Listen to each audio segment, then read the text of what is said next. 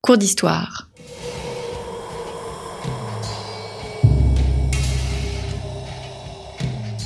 Une émission de la rédaction de Storia Voce.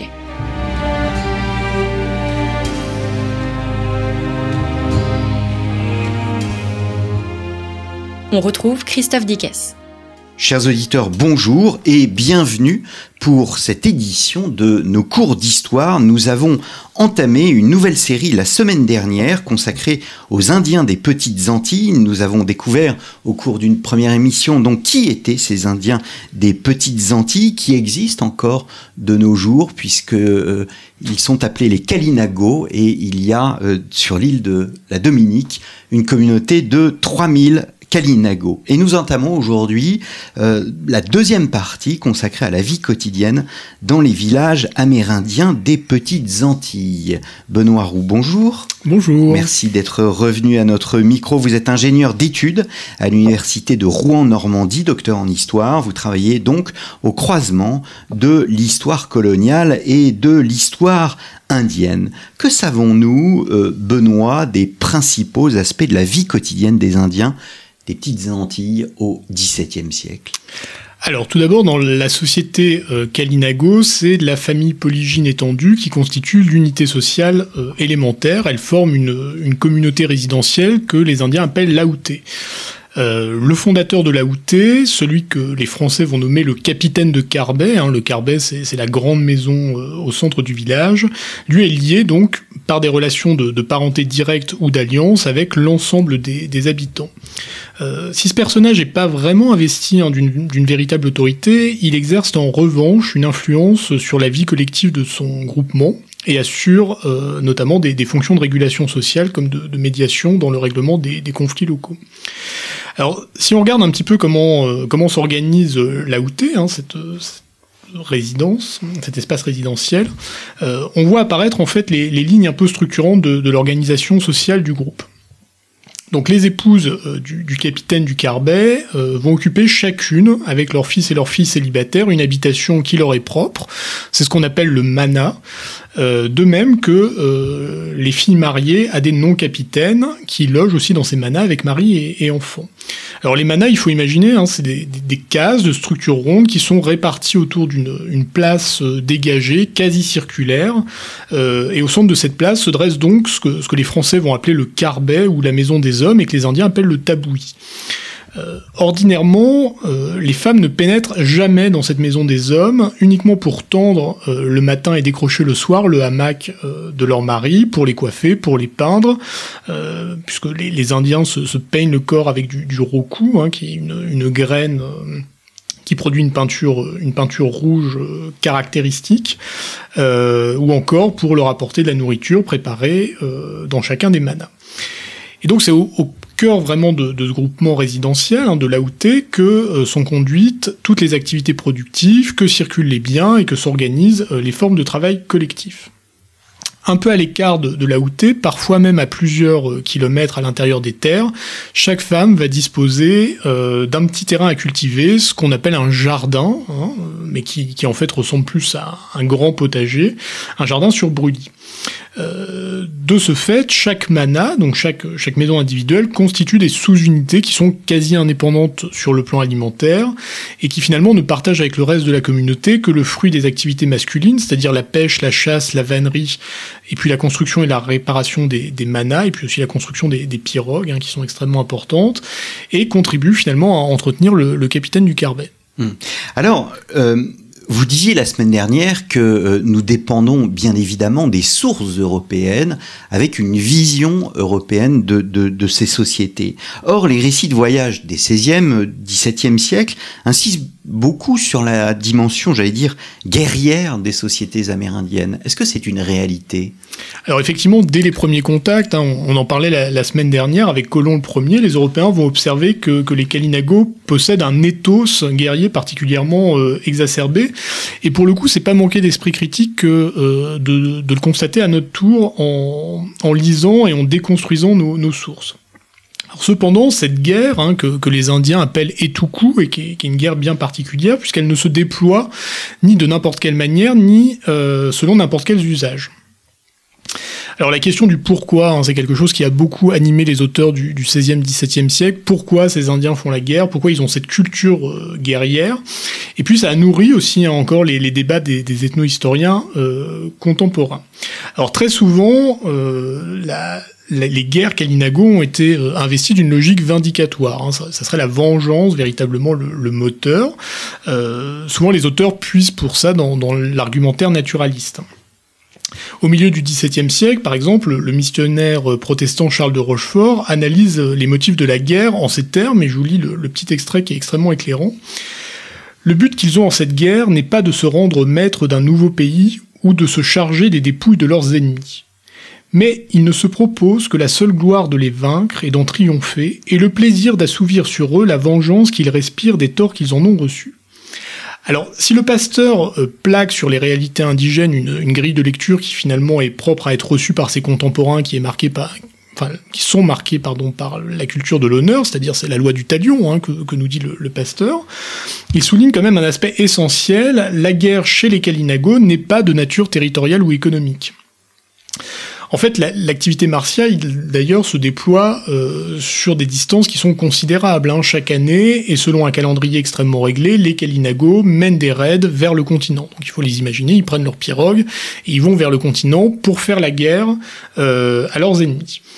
Et le moteur de cette guerre, c'est la captation de leur ennemi traditionnel, euh, ceux que les chroniques européennes appellent les Arawaks, hein, les Indiens Arawaks.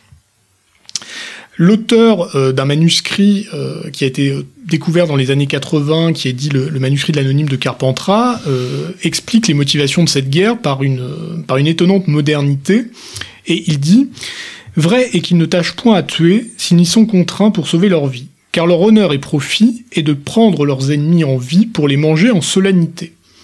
Et là, on voit bien finalement que la guerre est l'acte cannibale, euh, puisque l'anthropophagie est une réalité hein, chez, chez, les Indiens euh, caraïbes. Alors il faut évidemment euh, pas imaginer ça comme, comme les images qu'on qu peut voir circuler au XVIe siècle, qui sont finalement des images presque de, de boucherie européenne.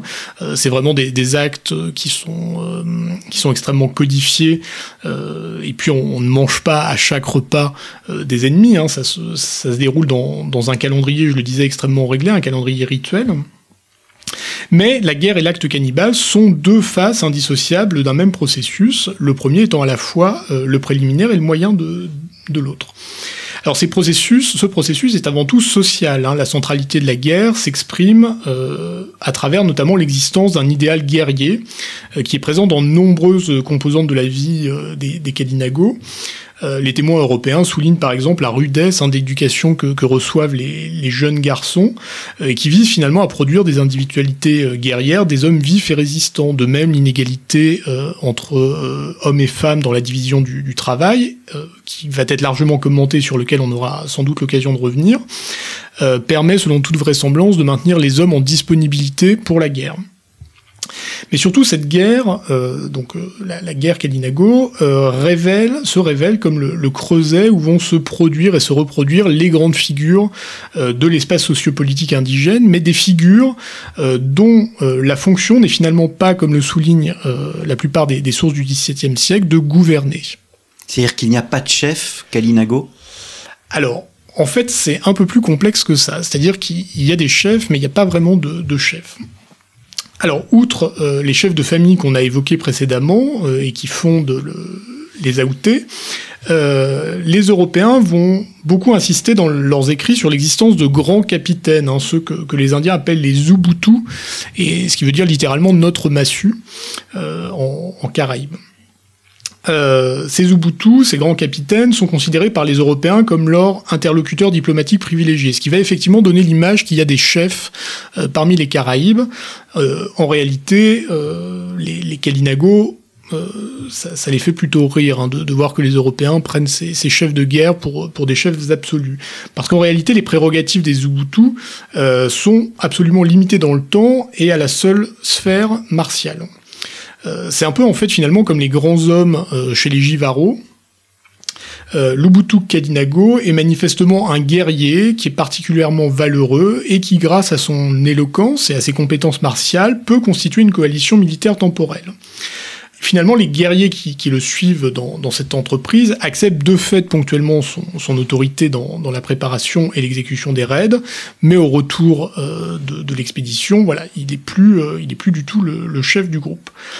Euh, ça, ça va un petit peu changer effectivement avec, avec les Européens qui vont ériger comme ça un certain nombre de, capitaines de guerre en, en, véritables chefs, en interlocuteurs, et donc certains vont, vont effectivement gagner du pouvoir là où ils n'en avaient a priori pas traditionnellement. Puis il y a une autre grande figure euh, qui fait un petit peu figure de, chef hein, chez, les Kalinago, c'est les boyers. Alors les boyers, c'est les chamans en fait, euh, et qui est une personnalité vraiment centrale dans, la communauté euh, Kalinago. Alors grâce aux relations privilégiées qu'il entretient avec les, esprits, hein, le, l'univers Kalinago est peuplé de, tout un tas d'esprits. Euh, le boyer est finalement le personnage qui va être en capacité de déterminer euh, ce qui va se passer dans le futur, euh, et notamment si le chef de guerre doit ou non rentrer dans une dynamique martiale. Donc, est-ce qu'il faut aller à la guerre ou est-ce qu'il ne faut pas y aller Est-ce qu'on va gagner ou est-ce qu'on va perdre? Ça, le, boyer est capable de le, prévoir. Donc, ça, ça, lui donne un véritable pouvoir de fait. Et puis c'est également un homme, euh, un homme médecine, hein, le, le, Boyer. Un homme médecine qui va penser et réaliser son, son, activité thérapeutique finalement comme un acte de vengeance en réponse euh, à l'agression magique que constitue la maladie. Hein. Pour les, les, Indiens, la maladie euh, c'est un, un acte de vengeance, c'est pas quelque chose de naturel, et donc le, le Boyer est finalement quelque part un, un, guerrier, mais un guerrier de l'invisible, on pourrait dire, pour reprendre euh, une expression popularisée par, Philippe Descola et Jean-Luc euh, Laurie. Euh, et puis enfin, selon la plupart des témoignages européens, cette, cette fonction n'est pas réservée aux seuls hommes. Hein. Les, praticiennes du chamanisme, qui sont évidemment généralement qualifiées de sorcières dans, les chroniques euh, françaises, occupent une place prépondérante dans, la société caraïbe. donc voilà. Les femmes précisément, vous évoquiez tout à l'heure euh, à propos du carbet, hein, leur, place euh, par rapport aux, hommes. Il y a un déséquilibre dans la société Kalinago entre, entre hommes et femmes? Alors effectivement, à la lecture des, auteurs européens, on a l'impression que les femmes Kalinago vivent sous le joug euh, des hommes du groupe. Il y a même un missionnaire jésuite qui s'appelle Jacques Bouton qui en 1640 écrit Les femmes sont malheureuses et traitées comme les esclaves. Alors en réalité, cette véhémence hein, des, auteurs européens à ce sujet s'explique avant tout par l'inversion genrée euh, que les Européens peuvent observer dans le quotidien Kalinago. Alors je m'explique, les, femmes amérindiennes en fait sont en effet euh, assignées à des tâches physiques, que ce soit agricoles ou, forestières, euh, qui sont contraires, sauf justement à y être contraintes par les hommes, aux présupposés d'infériorité d'essence, d'origine et de nature que les Européens font alors peser sur les femmes. Alors évidemment, cette interprétation peut, faire sourire hein, au regard de la position sociale qu'occupent les femmes euh, durant l'Ancien Régime. Hein. je rappelle euh, cette, euh, cette sortie du baron Arnolphe à la jeune Agnès dans l'école des femmes. Hein. votre sexe n'est là que pour la dépendance. mais finalement, en assombrissant le, tableau des mœurs Kalinago par l'idéalisation de leurs propres pratiques, les observateurs européens vont introduire de façon profonde et durable une confusion entre division des sexes et soumission de l'un envers l'autre. Une fois de plus, hein, on voit bien que les sources coloniales euh, éclairent davantage les obsessions euh, occidentales, celles ici du modèle conjugal, que la réalité autochtone.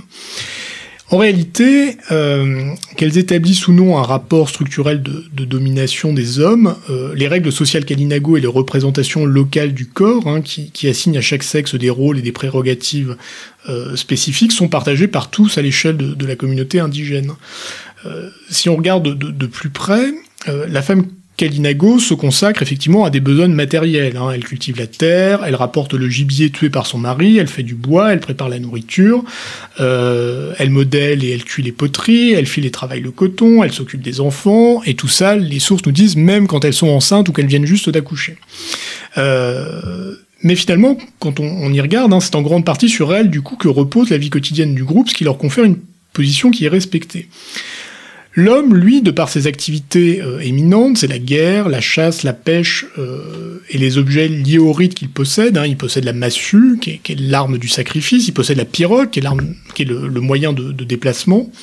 Euh, par tous ces biais, l'homme participe sans doute davantage euh, d'une forme d'immatérialité. Et donc finalement, s'il y a une supériorité des hommes sur les femmes, euh, c'est plutôt dans cette dialectique symbolique que, euh, que cela se, joue.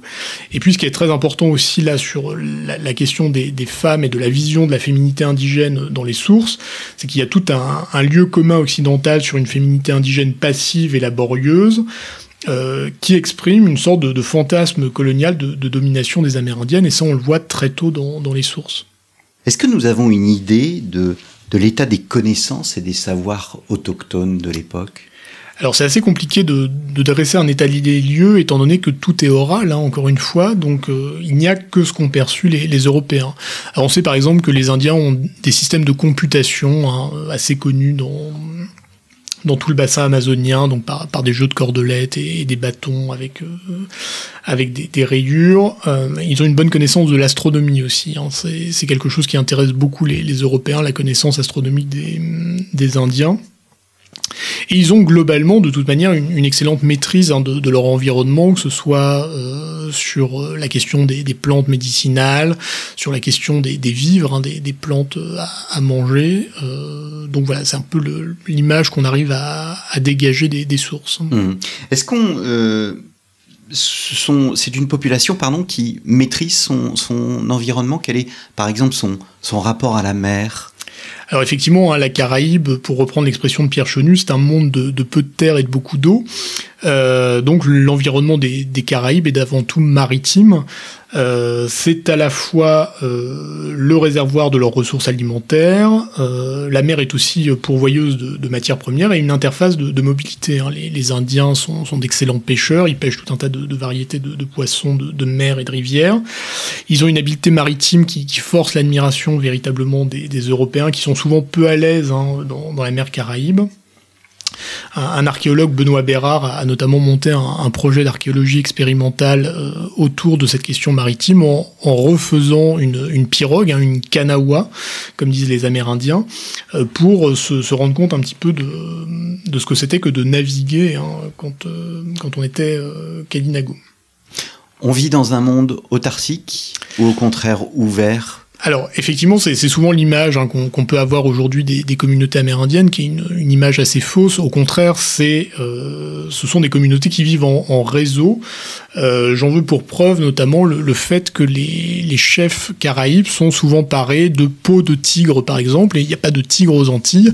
Donc on sait très bien que les, chefs vont chercher euh, les peaux de tigre sur le, le continent. Alors on imagine que ce monde est bouleversé en quelque sorte par par l'arrivée des, Européens euh, dans, ces sociétés euh, amérindiennes. Nous allons voir la semaine prochaine, bien évidemment, quelles vont être les relations entre Amérindiens et Français, mais peut-être pour engager le sujet, quel est l'impact de l'arrivée de ces Français? Alors l'impact est multiple, hein. il est d'abord démographique, on sait la, chute démographique a entraîné euh, les, contacts entre Européens et Amérindiens un peu partout en Amérique, dû notamment au choc microbien.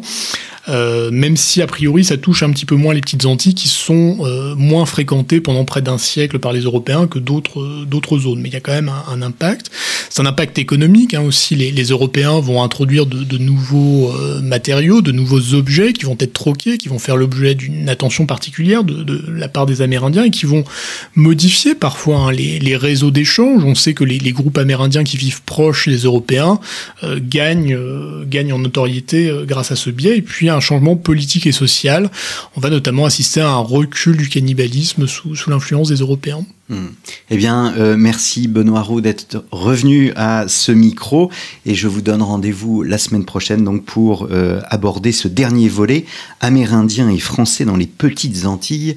Quelle relation Il me reste à vous remercier, chers auditeurs. N'hésitez pas à nous soutenir si vous le pouvez. Rendez-vous dans notre rubrique Soutenez Storia Voce à partir de la page d'accueil de notre site internet si vous souhaitez que Storia Voce continue cette saison 2020-2021 2021, si vous le pouvez, bien évidemment, eh bien, n'hésitez pas à nous soutenir contre un don. Vous recevrez un livre de votre choix, selon évidemment la, la valeur de, de votre don, grâce à nos partenaires éditeurs. Il y a plus de 100 livres disponibles, donc n'hésitez pas. Merci beaucoup et à la semaine prochaine, donc pour le dernier volet de notre cours d'histoire consacré aux petites Antilles.